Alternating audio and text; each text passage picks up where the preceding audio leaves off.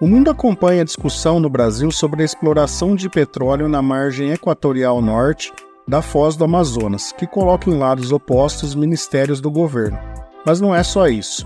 Há no país, em contrapartida, um empenho em fazer a transição energética e se juntar a outros países no combate às mudanças climáticas. Prova disso é o projeto de lei 4516 de 2023, enviado pelo Executivo ao Congresso Nacional, no último dia 14 de setembro, que cria o Programa Combustível do Futuro. O objetivo principal deste programa é promover a transição energética e reduzir a dependência de combustíveis fósseis. A iniciativa visa ampliar o uso de combustíveis sustentáveis e de baixa intensidade de carbono. O programa está inicialmente estruturado em cinco eixos estratégicos Programa Nacional de Combustível Sustentável da Aviação, o principal objetivo deste programa é fomentar a pesquisa, produção e uso do SAF, sigla em inglês para Combustível Sustentável de Aviação, e reduzir de forma gradual a quantidade de CO2 emitida pelo setor aéreo, que é responsável por cerca de 2% das emissões globais. Países como a Noruega já adotam um mandato de SAF, com 0,5% na mistura em 2020 e 1% a partir de 2021.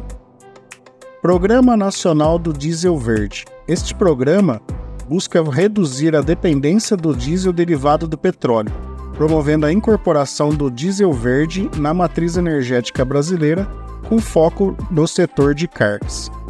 O programa visa, para além da redução das emissões, a segurança energética, pois também ajuda o país a diminuir a sua dependência externa do petróleo e mitigar a flutuação dos preços internacionais.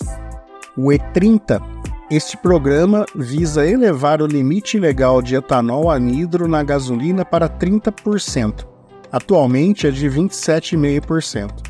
O Brasil, sendo um dos maiores produtores de etanol do mundo, tem uma oportunidade única de liderar a transição para combustíveis mais limpos na América Latina e possivelmente em uma escala global. Embora a iniciativa seja promissora, é crucial considerar os desafios de infraestrutura, investimento e adaptação tecnológica para a implementação bem-sucedida do programa.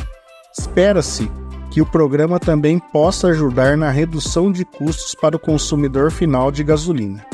O eixo captura e estocagem do programa Combustível do Futuro foca na redução de emissões através da captura e armazenamento de carbono a atividade será regulamentada pela Agência Nacional do Petróleo, Gás Natural e Biocombustíveis, ANP, visando a estocagem geológica de CO2 e estabelecendo um marco legal específico para a prática no Brasil. Finalmente, o eixo combustíveis sintéticos também deve estabelecer um marco legal para a produção e comercialização de combustíveis sintetizados a partir de fontes renováveis, como a biomassa e outras fontes de baixo carbono. O programa, lançado em meio a preocupações globais sobre mudanças climáticas, visa a transição para combustíveis mais limpos, tornando o transporte mais sustentável e diminuindo a pegada de carbono do Brasil.